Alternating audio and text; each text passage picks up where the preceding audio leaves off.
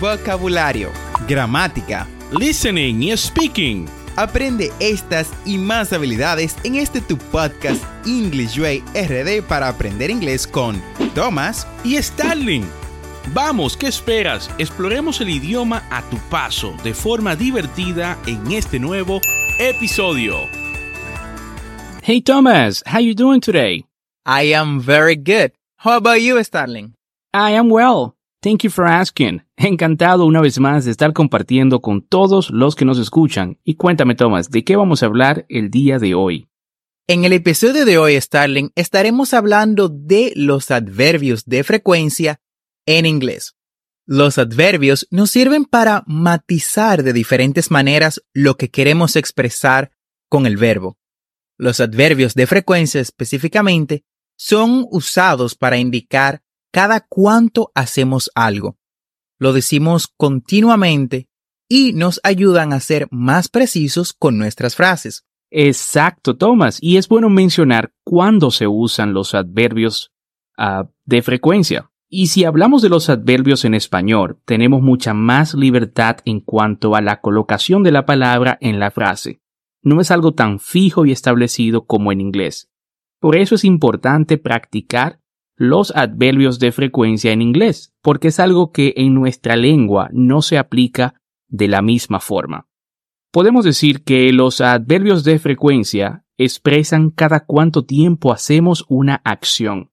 Lo usamos para hablar de nuestros hábitos y hablar de la frecuencia en la que desarrollamos cada actividad. Veamos un par de ejemplos. We have never been there. We have never been there. Nosotros nunca hemos estado allí. I usually go to the gym. I usually go to the gym. Normalmente voy al gimnasio. Perfecto, Starling. Cabe destacar que los adverbios de frecuencia suelen identificarse con una sola palabra, pero ¿Cuál es la regularidad que expresa cada uno? Bueno, veamos algunos ejemplos. Los vamos a ir indicando en orden de mayor a menor frecuencia, así que pon mucha atención. Y como siempre, recuerda repetir después de mí. Nuestro primer adverbio de frecuencia es always. Always. Siempre. Es decir, el 100% de las veces. Un ejemplo sería, You are always on my mind. Siempre te tengo en mi mente. Repite después de mí. You are always on my mind. Otro ejemplo podríamos um, decir es Alaska is always cold. Alaska is always cold. Alaska siempre está fría. Asimismo, también tenemos el adverbio usually, normally and generally. Usually, normally, and generally. Los tres significan exactamente lo mismo, normalmente. Es difícil hablar de porcentaje, pero si indicamos uno, este sería elevado. Sería aproximadamente el 80% de las veces. Un ejemplo sería Barcelona is usually a sunny city.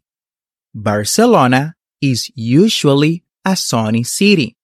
Barcelona es una ciudad usualmente soleada o normalmente soleada. Otro adverbio que también veremos a menudo es often o frequently. Often, frequently. Bueno, básicamente significa eso, a menudo. Más de la mitad de las ocasiones. Un ejemplo sería, on Saturdays I often go to the mountain. On Saturdays, I often go to the mountain. Los sábados, a menudo voy a la montaña. Perfecto, Thomas. Y continúa la frecuencia en disminución. Y tenemos a sometimes, sometimes y occasionally. Occasionally. Repite después de mí. Sometimes, sometimes, occasionally. Y este se traduce como a veces. Y este expresa eh, menos de la mitad de las veces, ¿verdad? Cuando queremos decir que algo lo hacemos eh, al 50% de las veces, entonces podemos utilizar sometimes o occasionally. Ejemplo, I sometimes go to the beach on fall. I sometimes go to the beach on fall. En otoño, a veces voy a la playa. Y seguimos con hardly ever, hardly ever, rarely y certain. Repite después de mí. Hardly ever, rarely, certain. Este es casi nunca, raramente. Uh, ejemplo. It hardly ever snows in Barcelona. It hardly ever snows in Barcelona. Raramente nieva en Barcelona. Y terminamos con never. Never. Y never significa nunca. Ejemplo. I don't like live music. I never go to concerts. No me gusta la música y nunca voy a conciertos. Repite después de mí. Never. Never. Fíjate que hay algunos de estos adverbios como hardly ever, rarely o también seldom que tienen un sentido negativo. Por lo tanto, tienen que acompañar a un verbo que sea afirmativo. Pongamos un ejemplo. Como siempre, recuerda repetir después de mí. You never walk alone at night. You never walk alone at night. Tú nunca caminas solo de noche. I rarely go shopping. I rarely go shopping. Voy raramente de compras. Exactamente, Thomas. Y es importante conocer dónde colocar el adverbio de frecuencia en inglés. Depende con qué tipo de verbo se construya la frase. El adverbio irá en una u otra posición. Por ejemplo, en inglés, always, que es siempre, o never, que es nunca, nunca empezaría en una frase. Por ejemplo, no puedes decir always I'm tired. Eso es incorrecto. Y ahora les voy a dar las reglas generales en torno a dónde se debe colocar el adverbio de frecuencia. Primero, si la oración contiene el verbo to be, el adverbio de frecuencia debe de colocarse siempre después del verbo to be. Por ejemplo, you are always happy. You are always happy. Se fijan que en este caso, always se colocó justamente después del verbo to be. Si la oración contiene auxiliares, digamos un auxiliar o un verbo modar, este siempre se va a colocar después del verbo auxiliar o el verbo modar. Por ejemplo, I have always thought you were brothers. Para el resto de los verbos se coloca entre el sujeto y el verbo principal entre el sujeto y el verbo principal.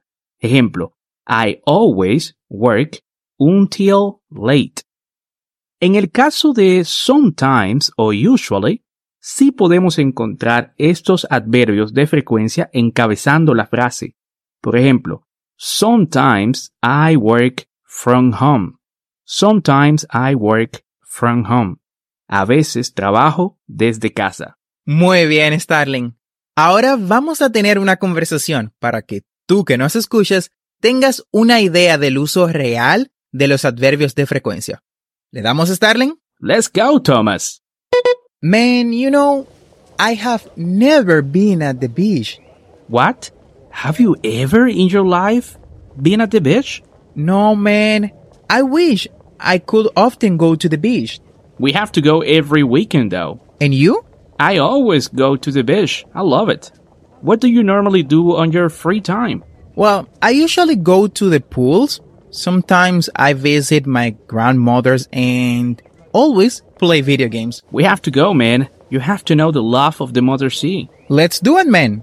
Next weekend? No, bro. We have to do it this weekend. Y con esta conversación hemos llegado al final del episodio del día de hoy. Gracias por quedarte con nosotros. Recuerda que tendremos dos episodios semanales, lunes y miércoles, y si te gusta lo que escuchas o conoces a alguien que quiera aprender inglés, comparte este podcast. Thank you so much for listening our podcast. Muchas gracias por escuchar nuestro podcast. No olvides apretar el botón de suscribirte en tu reproductor de podcast favorito como Apple Podcast, Spotify, Google Podcast, Castbox o cualquier otra aplicación de podcast. Y así vas a obtener actualizaciones semanales de nuestros nuevos episodios. No olvides practicar. Practice makes perfect. Para eso te dejamos en las notas del episodio una guía que contendrá todo lo que discutimos en el podcast de hoy y un poquito más. Recuerda seguirnos en nuestras redes sociales de Instagram y Facebook como arroba EnglishWayRD para más contenido.